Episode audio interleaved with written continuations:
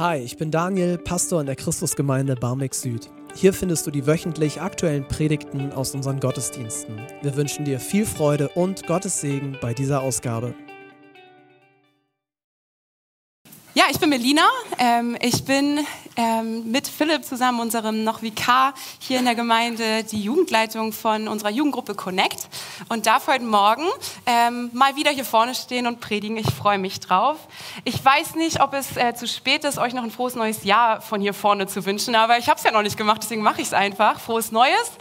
Ähm, ich habe mich mittlerweile, äh, beziehungsweise ich habe mich dieses Jahr das erste Mal nicht schwer getan, 2024 am Ende vom Datum zu schreiben. Ich weiß nicht, ob das für euch immer eine Herausforderung ist am Anfang vom Jahr. Ich habe nämlich letztes Jahr immer schon 2024 geschrieben. Deswegen, ich bin schon angekommen im neuen Jahr. Ich hoffe, ihr auch. Was mir unter anderem dabei geholfen hat, war, dass ich am Anfang des Jahres ähm, das erste Mal im Kloster war. Mich würde mal interessieren, wer von euch schon mal im Kloster war zu Besuch oder mal ein, zwei Nächte. Schaut euch mal um. Das sind Leute, falls ihr nachher Fragen habt. Habt ihr schon mal einen Gesprächseinstieg? Könnt mal fragen, wie war's? Ich erzähle euch ein bisschen, wie meine zwei Nächte im Kloster waren. Ich war in einem Kloster, ähm, welches katholisch ist.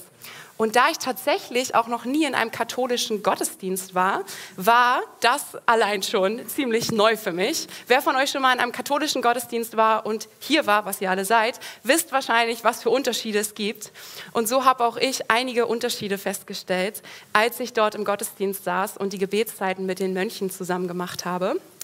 Unter anderem war so eine spürbare Ehrfurcht in dem Gottesdienstraum spürbar. Eine große Ehrfurcht vor Gott und die Heiligkeit Gottes war für mich auch sehr stark im Mittelpunkt vom Gottesdienst. Allein dadurch, dass die Stühle nicht so gestellt waren wie bei uns, sondern sie waren in so einem Kreis gestellt. In der Mitte stand der Altar und alles war auf die Mitte gerichtet. Ähm, und es gab richtig schöne Wanddekorationen und es war alles sehr so, ja, so ehrfürchtig, heilig. Ähm, so, eine, so eine besondere Atmosphäre einfach. Ähm, und das hat mich beeindruckt und zum Nachdenken angeregt über meine persönliche Gottesbeziehung, die ich habe. Und ich habe zwei konkrete Punkte mitgenommen, die ich tatsächlich aktuell versuche, so ein bisschen in meinen Alltag mit einzubringen. Aber es läuft noch nicht ganz so gut, falls ihr mich nachher darauf ansprecht, aber ich arbeite dran.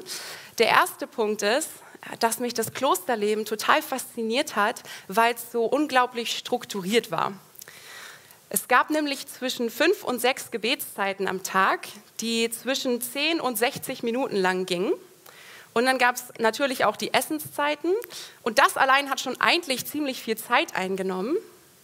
Doch trotzdem hatte ich das Gefühl, mehr Zeit zu haben.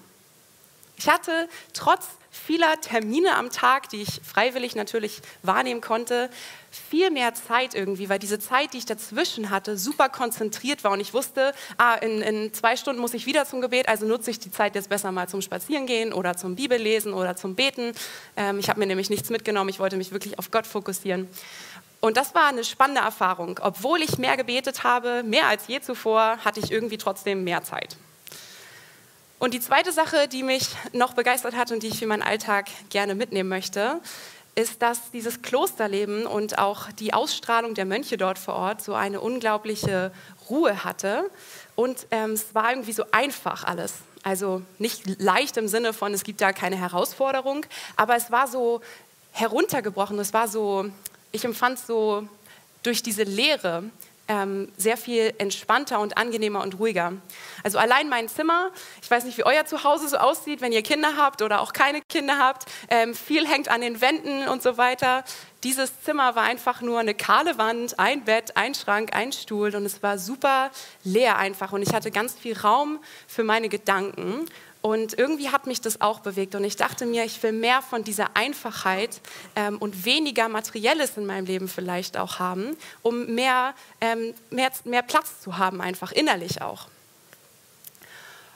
Und irgendwie kommt es einem so ein bisschen vor, als wenn man in eine andere Welt eintauchen würde, wenn man ins Kloster geht. Man denkt, krass, dass Menschen hier irgendwie parallel neben all dem, was ich in Hamburg erlebe, so 24-7 einfach leben. Das ist irgendwie so ein ganz anderes Modell zu dem, was wir in unserer Gesellschaft kennen.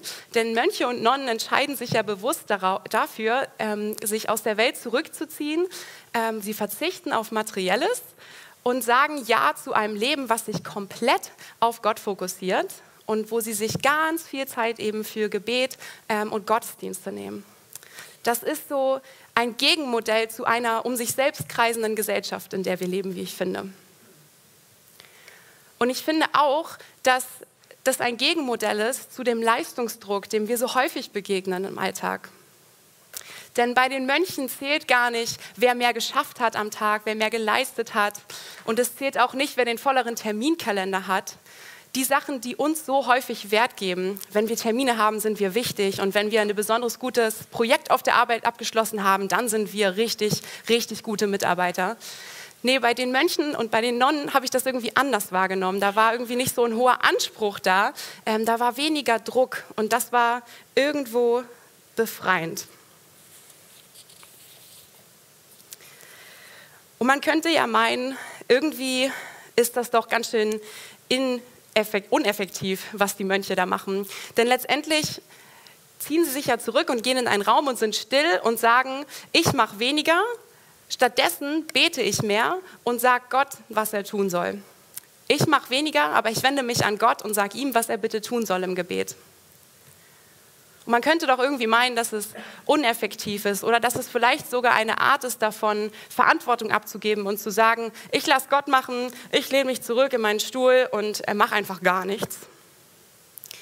Und ich habe dazu ähm, einen richtig coolen Zitat, ein richtig gutes Zitat gefunden, als ich ein Buch gelesen habe von Johannes Hartl.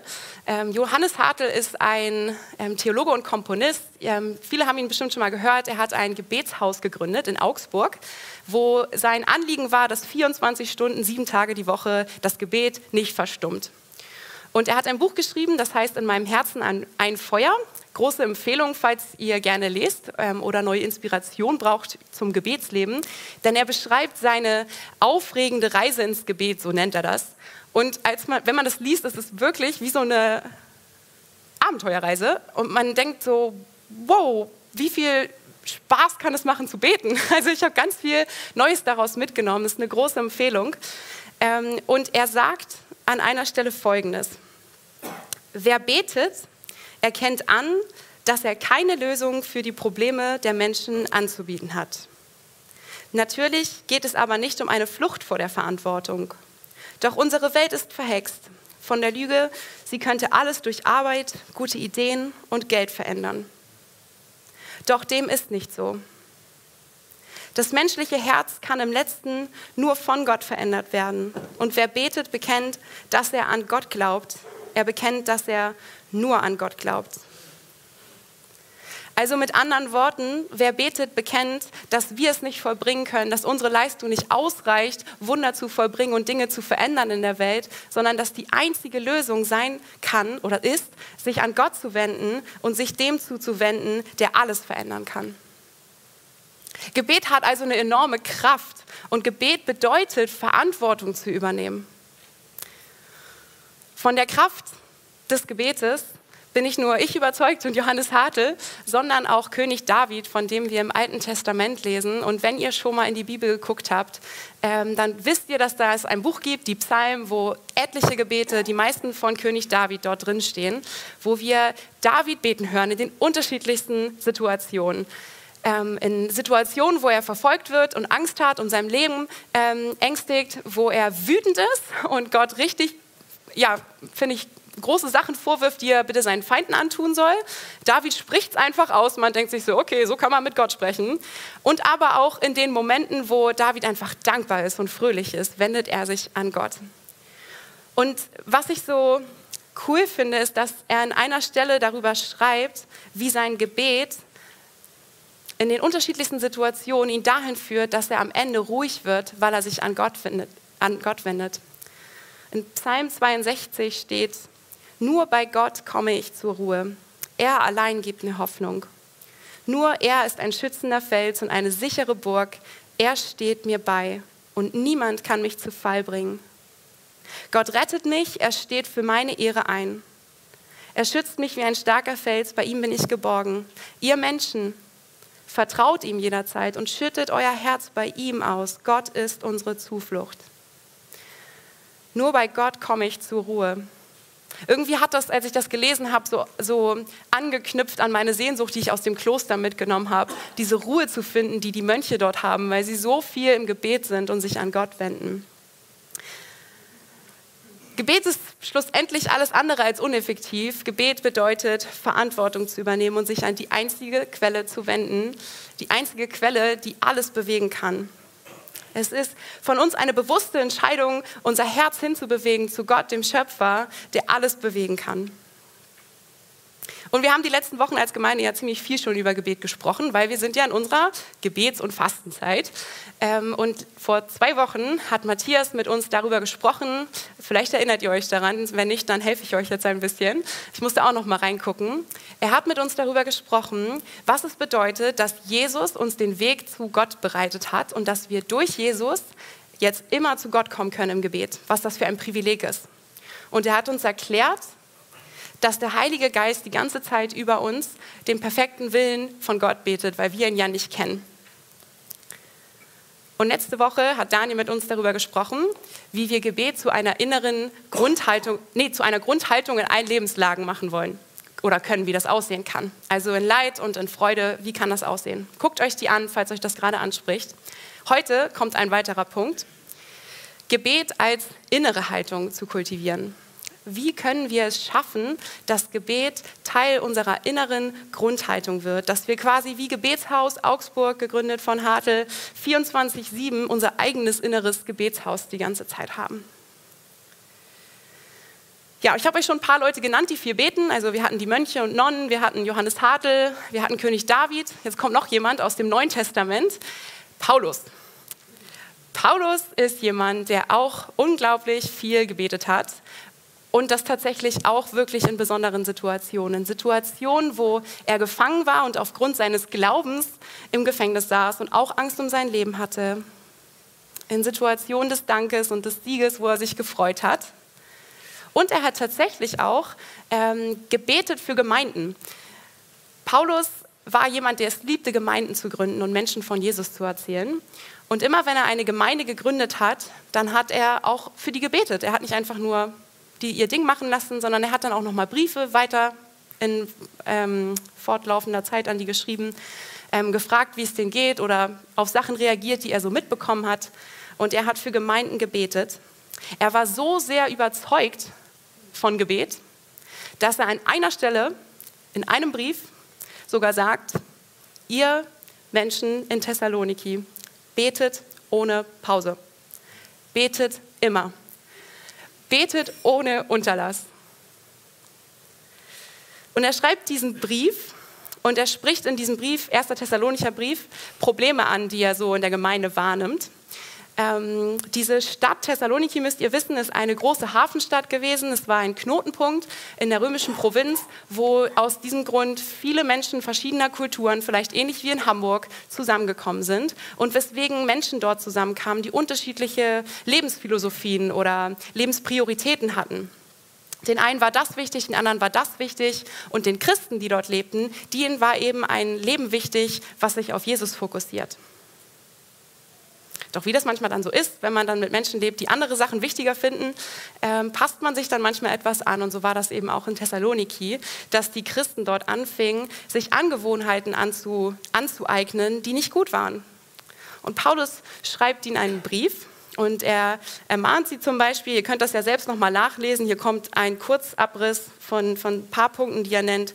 Er schreibt über ähm, ihr sexuelles Verhalten, er sagt, wie ihr Sexualität auslebt, das ist nicht gut. Ähm, und er ermahnt sie. Er ermahnt sie auch darüber, Nächstenliebe zu praktizieren und einander in Liebe und Hilfsbereitschaft zu begegnen. Und zuletzt sagt er in Kapitel 5, Vers 16 und 17, freut euch zu jeder Zeit, hört niemals auf zu beten. Betet ohne Pause. Und als ich das gelesen habe, dachte ich mir so, wie soll das gehen, ohne Pause zu beten? Also ich habe doch noch ein Leben, ich muss doch auch noch andere Sachen machen. Also wie kann das praktisch aussehen? Und man fragt sich so, wie kann ein Mensch so eine Anforderung stellen? Und was sind seine Gründe dafür? Und wenn man dann so weitere Briefe von Paulus im Neuen Testament liest, dann merkt man irgendwann, dass Paulus jemand ist, der in allen Dingen, die er eigentlich getan hat, sehr ähm, extrem unterwegs war und dass er immer sehr fokussiert war. Ihr müsst, ihr müsst wissen, oder ihr wisst es wahrscheinlich auch zum Teil, dass Paulus ja bevor er Christ war, Christen verfolgt hat. Und er hatte da ein Ziel, er hatte einen starken Willen, Christen soll es nicht geben und er hat sie verfolgt und er war fokussiert. Und als er dann eine persönliche Begegnung mit Jesus hatte, bekommt seine, seine Radikalität an diesem Punkt einen neuen Fokus. Und auf einmal ist Jesus sein Fokus und alles dreht sich für ihn um Jesus. Seine Radikalität bekommt einen neuen Fokus, weil er so begeistert war von Jesus, fängt er an, Menschen davon zu erzählen, dass es Jesus gibt und dass Jesus eine persönliche Begegnung mit ihnen haben möchte. Um euch mal ein bisschen da rein zu versetzen, ich habe euch was mitgebracht.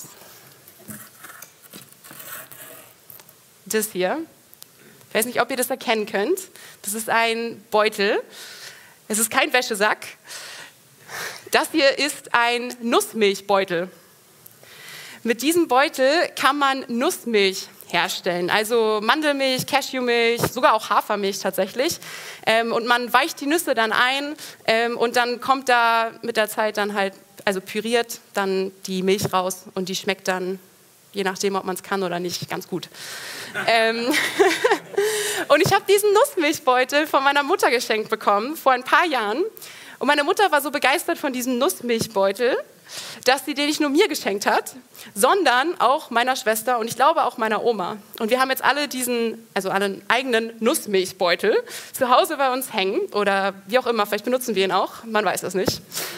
Und ähm, das ist ein Beispiel dafür, dass wenn wir begeistert sind von etwas, wir anderen davon erzählen wollen. Und ihr müsst euch vorstellen, Paulus war sehr begeistert von Jesus. Also nicht also noch mehr begeistert, als ich von diesem Nussbeutel bin.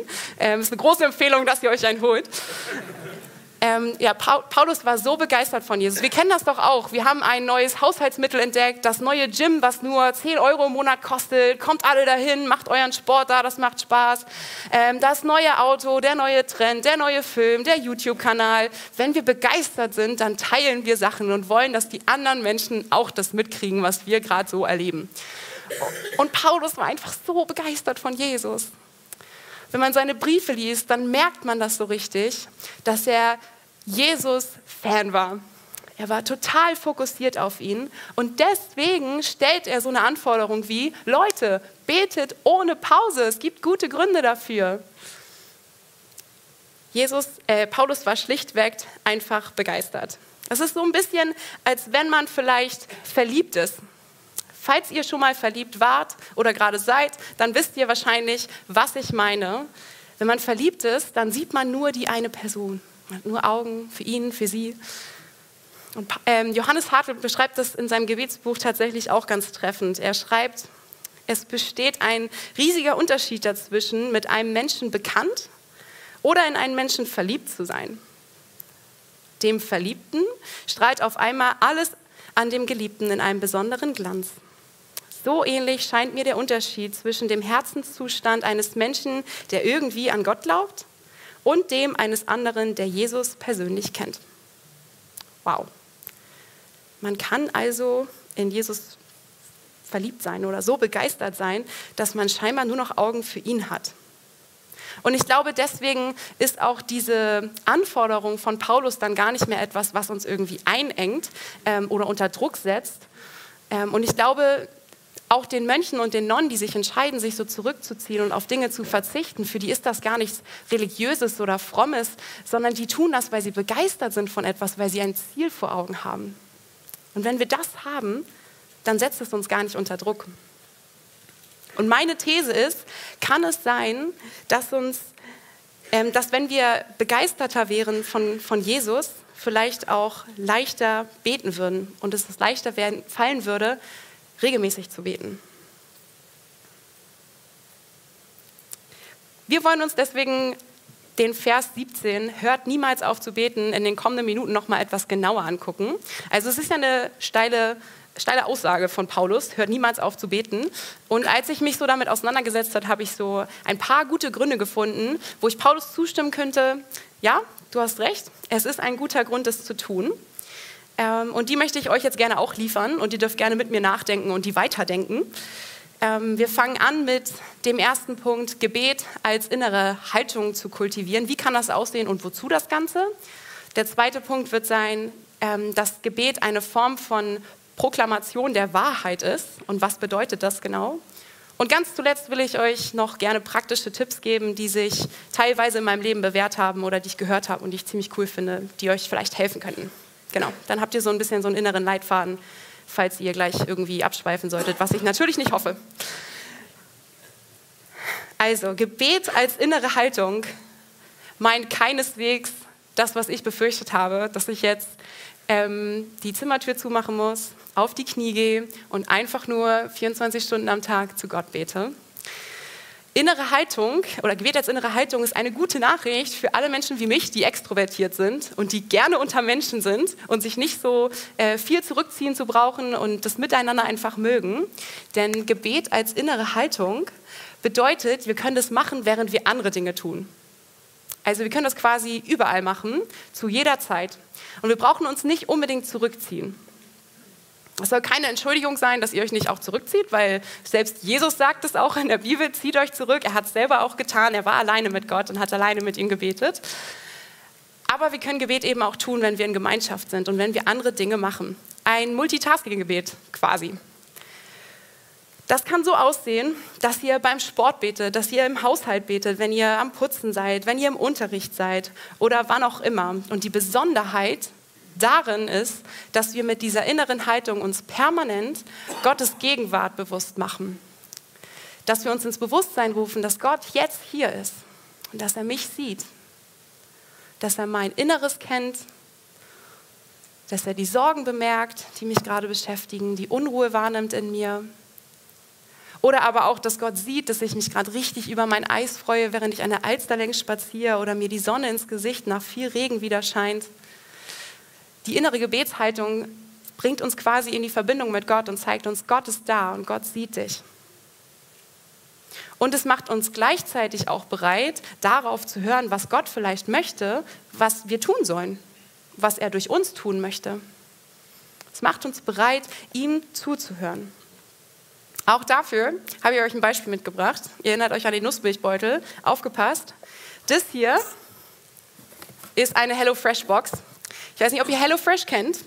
HelloFresh ist ein Essenslieferant, wo man sich ähm, ausgewählte Rezepte nach Hause liefern kann, lassen kann, aber so, dass alles schon an Zutaten für die Gerichte hier drin ist, perfekt abgepackt, nichts überbleibt und ja, man nicht einkaufen braucht. Ich mache das nicht regelmäßig, weil ich erstens nicht so viel Geld habe und zweitens ähm, eigentlich auch gerne meine eigenen Sachen mache und so weiter. Aber HelloFresh macht viel Werbung damit, dass die sehr, sehr frisches Essen haben. Und wie sie das schaffen, ist durch den hier. Ähm, die haben nämlich Kühlakkus mit in den Boxen, die sie mitliefern. Und wenn man dann mal nicht zu Hause ist, wenn die Box geliefert wird, dann kann die Box auch mal einen ganzen Tag vor verschlossener Wohnungstür stehen bleiben und das Essen wird nicht schlecht, weil der Kühlakku da drin ist. Und ein bisschen so ist es, wenn wir beten. Wenn wir uns innerlich die ganze Zeit auf Gott ausrichten, hält das nämlich unsere Seele frisch. Also inneres Gebet kann ein bisschen sein wie ein Kühlakku und uns helfen, unseren Fokus auf Gott zu richten. Dieser Kühlakku macht meine Hand kalt, aber deswegen tue ich ihn mal zurück. Ihr wisst, was ich meine.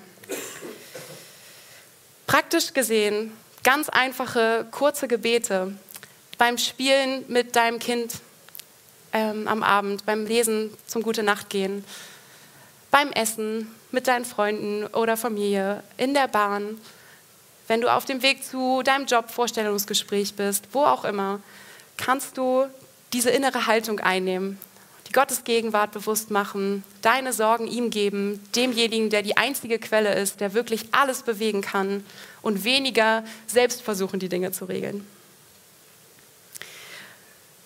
In der Neugenfer Übersetzung steht bei Vers 17 nicht hört niemals auf zu beten, sondern eine andere Formulierung dort steht, lass dich durch nichts vom Gebet abbringen. Und ich fand das spannend, weil das eigentlich so ein Indikator dafür ist, dass wir scheinbar abgelenkt werden, wenn wir versuchen zu beten. Weiß nicht, ob ihr das kennt. Ich kenne das sehr gut.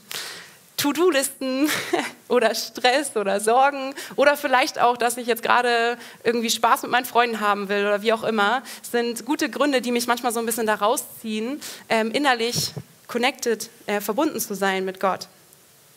Und deswegen glaube ich, braucht es für so eine innere Grundhaltung irgendwo eine Regelmäßigkeit und ein Einüben davon. Das ist nicht was, was uns zufällt und wir dann auf einmal einfach können. Und deswegen will ich an dieser Stelle kurz etwas zu dem Thema Disziplin sagen. Ähm, und ich glaube, dass das nicht für alle wichtig ist heute Morgen, weil wir sind alle unterschiedlich und manche von uns sind von sich aus schon super diszipliniert ähm, und denen fällt es leicht, ähm, Dinge schnell einzuüben. Und ich glaube, es gibt andere Leute unter uns, die manchmal so ein bisschen eine Motivationsrede brauchen, dafür in die Pötte zu kommen und loszulegen. Und an euch wende ich mich jetzt gerade. Ähm, und ich hoffe, es motiviert euch. Über den Jahreswechsel habe ich ein Buch gelesen über Martin Luther, eine biografische Erzählung, wie er sich entschieden hat, Mönch zu werden und ins Kloster zu gehen. Und kurz bevor er dann tatsächlich eintritt ins Kloster, gibt es so einen Anleiter, Bruder Johann, der ihn so begleitet in das Mönchsleben hinein. Und er sagt zu ihm, nur wenn du durchhältst, wirst du dein Ziel erreichen. Nur wenn du durchhältst, wirst du dein Ziel erreichen. Guter, kurzer Satz, aber er hat so recht. Und er weiß, wie schwer es Luther fallen wird, zu fasten und regelmäßig zu beten und in der Nacht aufzustehen und zu beten ähm, und dieses neue Leben einfach einzuüben, sich darauf einzulassen. Und er sagt, nur wenn du durchhältst, Martin, wirst du dein Ziel erreichen. Ich glaube, neue Gewohnheiten brauchen erstmal eine gewisse Regelmäßigkeit. Und eine Regelmäßigkeit können wir nur einüben, wenn wir entschlossen sind. Und entschlossen sind wir, wenn wir ein klares Ziel haben. Ihr kennt das sicher auch von Neujahresvorsätzen. Und leider ist es so, dass alles Gute irgendwo auch ein bisschen was kostet. Eine gute Ehe funktioniert nicht von alleine. Eine gute Ehe ist viel Arbeit, viel miteinander reden oder Beziehung.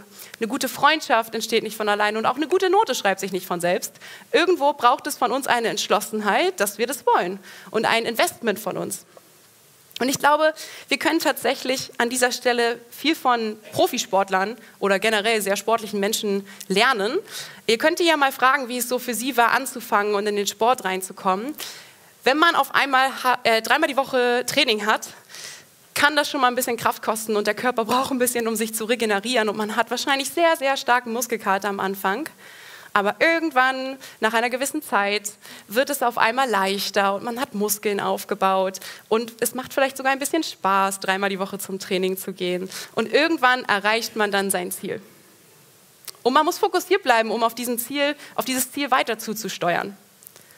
Und genauso, glaube ich, ist es auch beim Einüben von geistlichen Übungen, unter anderem Gebet, worüber wir heute sprechen. Genug zu Disziplin. Ähm, jetzt einmal wieder zurück. Vielleicht noch eine kleine Nebenbemerkung. Wenn du denkst, eine innere Gebetshaltung gibt dir irgendwie das Recht darüber zu entscheiden, was Gott für ein Gebet erhört oder so. Ich glaube nicht, dass das der Fall ist. Im Gebet verfügen wir nicht über Gott in dem Sinne, weil wir sagen, hier bin ich und du bist ja immer da und jetzt mach mal, sondern im Gebet üben wir ein, selber verfügbarer für Gott zu werden. Wir verfügen nicht über ihn, aber wir werden selbst verfügbarer für Gott. Ein kleines Beispiel davon, ähm, diese Woche war ich auf dem Weg ins Gemeindebüro und ähm, ging so, guckte zum Boden, versuchte nicht auszurutschen und eine Frau kommt mir entgegen und direkt als sie neben mir steht, lässt sie ähm, eine Packung Zigaretten auf den Boden fallen. Und ich denke in dem Moment, toll, schmeißt sie da ihr Müll einfach hin. Gehe so weiter und habe mich so richtig angefangen, über die Frau zu ärgern. Und in mir kommt so eine Stimme, ja, aber du hebst den Müll jetzt ja auch nicht auf. und dann dachte ich, ja, hast eigentlich recht. Und häufig ist das ja so, dass der Heilige Geist, wenn er in uns lebt, in unser Gewissen spricht und uns anstößt und Teil von Nachfolge oder Christsein bedeutet es auch, sich um die Schöpfung zu kümmern. Deswegen ist es völlig klar, dass, dass der Heilige Geist das in dem Moment gerade angesprochen hat bei mir und mir das aufgefallen ist. Und der nächste Schritt wäre nicht nur das wahrzunehmen, ah ja, eigentlich hast du recht, sondern der nächste Schritt wäre vielleicht zurückzugehen, die Packung aufzuheben. So. Und das ist so ein Beispiel davon, wie innere, innere Haltung aussehen kann, auf Gott zu hören und gleichzeitig auch irgendwie das zu tun, was wir dann wahrnehmen. Und die Kraft dafür finden wir ganz allein beim Heiligen Geist. Der Heilige Geist lebt in uns, wenn wir Ja sagen zu einem Leben mit Jesus. Jesus selbst hat in ständiger Ausrichtung auf Gott gelebt. Er war erfüllt vom Heiligen Geist und er hat immer genau das getan, was er den Vater hat tun sehen. Da war Jesus am Start. Jesus war bereit, die Dinge zu tun, die Gott von ihm wollte. Und der Heilige Geist ist jemand, der Selbstbeherrschung in uns kultivieren kann und der uns helfen kann, diese innere Haltung einzuüben. Wir sind nicht alleine. Okay, das war der längste Punkt von den dreien. Jetzt komme ich zum zweiten Punkt. Gebet als Proklamation der Wahrheit. Was kann das bedeuten? Was, was meint das? Zurück zu den Christen in Thessaloniki. Thessaloniki, die hatten das nämlich unglaublich schwer, tatsächlich Christ zu sein, Christsein zu leben. Nicht nur, weil eben die ganzen verschiedenen Angewohnheiten und Lebensphilosophien um sie herum herrschten, sondern auch aus dem Grund, weil sie verfolgt worden sind und weil Menschen äh, sie töten wollten. Und sie hatten Angst um ihr Leben. Sie hatten richtig Angst um ihr Leben. Und Gebet kann in solchen Situationen eine richtige Kraftquelle sein. Denn im Gebet fangen wir an, den Umständen, die wir um uns herum wahrnehmen, der Realität Gottes unterzuordnen. Das ist ein bisschen so, als würden wir anfangen, Gottes Perspektive einzunehmen. Und die Umstände sind immer noch die gleichen um mich herum. Aber auf einmal sehe ich, dass ihr auch Gesichter habt und nicht nur verschwommene Köpfe seid. Nein, ganz so schlecht sind meine Augen nicht. Aber Ihr versteht, was ich meine. Wenn wir im Gebet anfangen, uns die Wahrheiten Gottes immer wieder hervorzurufen und daran zu erinnern, dann fängt sich an, unsere Perspektive auf das Leben, auf die Umstände um uns herum zu verändern. Und was Paulus macht, ist genau das. Er schreibt in dem Brief an die Thessalonicher in Vers 8 folgendes. Sie haben Angst vorm Tod und er schreibt, die Hoffnung auf Erlösung wird uns wie ein Helm schützen. Denn Gott hat uns nicht für den für den Zorn und das Gericht bestimmt, sondern zur Rettung durch unseren Herrn Jesus Christus. Er erinnert sie daran, dass sie ein ewiges Leben erwartet und dass sie den Tod nicht fürchten brauchen. Er hält ihnen die Realität Gottes in dem Moment vor Augen und sagt ihnen, nein, das ist das, woran ihr glaubt. Ihr braucht keine Angst zu haben. Ja, mit anderen Worten kann ich auch sagen, wenn wir Bibel lesen, Gottes Wahrheit verinnerlichen und immer mehr auswendig lernen, und dann im Gebet diese Sachen auch praktisch anwenden und uns zusprechen, wir anfangen, die Wahrheit über unser Leben zu proklamieren. Die Hoffnung, die Gott uns schenkt. Die guten Pläne, die er für uns hat, dass wir wunderbar und gut gemacht sind. Dass wir eine Hoffnung haben in einer Welt, die irgendwie gerade voll im Chaos liegt. Deswegen seid dabei, wenn wir das Bibelprojekt machen, steigt mit ein, wenn wir anfangen, das Wort gemeinsam zu studieren, verinnerlicht die Texte gemeinsam damit wir uns gemeinsam Gottes Wahrheit immer wieder in Erinnerung rufen. Und deswegen will ich euch heute Morgen auch fragen, was sind die Umstände in deinem Leben heute Morgen, wo du merkst, die müssen sich Gottes Realität nochmal neu unterordnen. Gott sagt was anderes. Gottes Wahrheit ist größer als deine Umstände.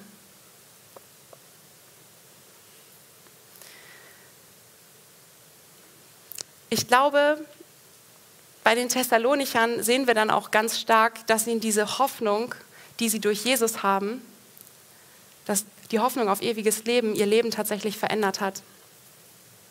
Ich selbst habe das beobachten dürfen. Ich war vor einigen Jahren, ähm, nachdem ich meinen Schulabschluss gemacht habe, zwei Jahre in England und habe dort so mit einer Organisation zusammengearbeitet, die angefangen hat, für Jugendliche und Kinder die Wahrheit zu proklamieren letztendlich. Das heißt, wir sind in Schulen gegangen, wir haben den Kindern gesagt, dass sie wertvoll sind, dass sie geliebt sind, dass sie wichtig sind. Wir haben uns versucht, ihnen zu helfen, in ihren Konflikten zurechtzukommen und so weiter. Und ähm, ein Jahr haben wir so einen Community Club, ähm, also so ein, so ein, Angebot für Kinder in so, einem, in so einer Ghetto-Gegend angefangen zu machen. Und dort sind über das halbe Jahr, was ich da war, glaube ich, vier, fünf Kinder hingekommen. Nicht viel aber ich weiß noch die Gesichter. Bei diesen vier, fünf Kindern hat sich was verändert.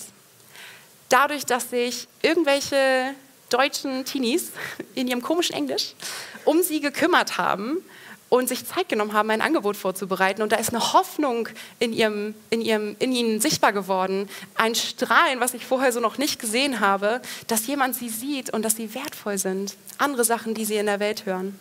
Und genau das erleben auch die Thessalonicher und genau das können wir auch erleben, wenn wir anfangen, uns im Gebet an Gott zu wenden und die Wahrheit zu proklamieren. Gott möchte uns diese neue Perspektive schenken, die wir uns auch immer wieder, wenn wir auf das Kreuz gucken und das, was Jesus für uns getan hat, bewusst sein können und sagen dürfen, ja, du hast dein Leben dafür gegeben, Jesus, uns diese neue Perspektive zu schenken. Okay, wir hatten Gebet als innere Haltung kultivieren und einüben. Wir haben über Disziplin gesprochen. Wir haben darüber gesprochen, warum es so kraftvoll ist, innerlich zu beten und sich Gottes Wahrheit immer wieder in Erinnerung zu rufen. Und jetzt kommen wir zu den praktischen Tipps. Ähm, also wenn ihr darauf gewartet habt, jetzt holt eure Handys und Stifte raus und schreibt mit. Probiert's aus. Ich, mich würde interessieren, ob euch die Sachen helfen. Ähm, also mein Tipp Nummer eins ist, bevor du dich irgendwie unter Druck setzen lässt und denkst, ich muss jetzt hier irgendwie anfangen, innerlich die ganze Zeit zu beten und wie soll das aussehen, gar keinen Bock, fang an, dich nochmal von Jesus begeistern zu lassen, indem du einfach anfängst, Jesus kennenzulernen. Du kannst einfach anfangen, in den Evangelien, Matthäus, Markus, Lukas, Johannes, von Jesus zu lesen. Lass dich, lass dich begeistern von ihm. Lass dich begeistern von der Person Jesus. Anders als der Nussmilchbeutel enttäuscht Jesus nicht. Ich kann es, glaube ich, einfach nicht. Bestimmt ist er gut, aber ich krieg's nicht hin. Also investiert zuerst in die Beziehung zu Jesus und lasst euch begeistern und daraus heraus wird sich das ganz natürlich entwickeln. Tipp Nummer zwei, fang an, deine Umstände der Realität Gottes unterzuordnen. Was sind deine Umstände, in denen du steckst? Was sind deine Sorgen, die du hast? Und such in der Bibel alleine oder mit deinem Freund, mit deiner Freundin, mit deinem Partner, deiner Partnerin nach Antworten. Was, was sagt Gott dazu? Und dann fang an, das zu glauben. Fang an, das auszusprechen. Schreib sie an den Spiegel, steck sie in die Hosentasche, was auch immer dir hilft. Fang an, das zu glauben und über dein Leben auszusprechen. Proklamier es aus. Es wird verändern, wie du auf diesen Umstand guckst. Es wird dir eine neue Perspektive geben. Und der dritte Tipp ist, die Band kann sich auch schon nach vorne bewegen. Was könnte dein Kühlakku sein? Was könnte die eine Sache sein, die dich frisch hält oder die dich daran erinnert, hey, Melina, da war doch was. Könnte es sein, dass es dir vielleicht hilft, dir einen Timer zu setzen, der alle Stunde aufploppt und dir sagt, kurz mal zwei Sekunden zu beten? Oder könnte es sein, dass du morgens ähm, dich vielleicht hinsetzt, ähm, wie Anja bei ihrem Kaffee, Bibel liest und dann ähm, sprich dich einen Vers an, du schreibst ihn auf Papier, steckst ihn in deine Hosentasche und wenn du nach deinem Schlüssel oder Handy greifst im Alltag, merkst du, ach ja, da war ja was. Oder vielleicht Fasten auszuprobieren und dich durch das Hungergefühl daran zu erinnern, innerlich zu beten. Egal, was du ausprobierst, ich will euch ermutigen, probiert euren Weg aus, sei du selbst, ähm, Johannes Hartl hat mir echt so nochmal so Freude darauf gemacht, experimentierfreudig zu sein. Und das will ich euch auch mitgeben. So, macht es zu einem spaßigen Erlebnis. Macht es nicht zu einer trocken geistlichen Übung, sondern lasst euch neu begeistern. Probiert aus. Wir sind kreative Menschen. Wir sind so unterschiedlich geschaffen. Malt was, keine Ahnung, legt was aus Ästen zusammen. Probiert es aus, um irgendwie Gott zu begegnen und nahe zu kommen. Ähm, und ich bin mir sicher, dass wir ja, coole Sachen erleben werden in einer Ausrichtung auf Gott und der, dem ständigen Bewusstsein seiner Gegenwart. Und ich glaube, wir werden dadurch auch diese Gegenkultur vielleicht anfangen einzuüben, die die Mönche und Nonnen leben. Eine Kultur, die aus Ruhe herauslebt, aus einer Gelassenheit herauslebt, weil wir eben wissen, dass Gott größer ist und dass seine Wahrheit am Ende steht. Ja. Mit den Punkten würde ich euch gerne jetzt oder würden wir gerne mit euch noch Lieder singen, ähm, beten. Ihr dürft innerlich mitbeten, natürlich, auch laut mitsingen ähm, und reflektieren, was euch angesprochen hat. Ähm, vielleicht nehmt ihr nur einen Punkt mit, das wäre ja schon cool. Oder einen Gedanken, mit dem ihr noch weiter denken wollt. Ähm, ja, wir singen gemeinsam.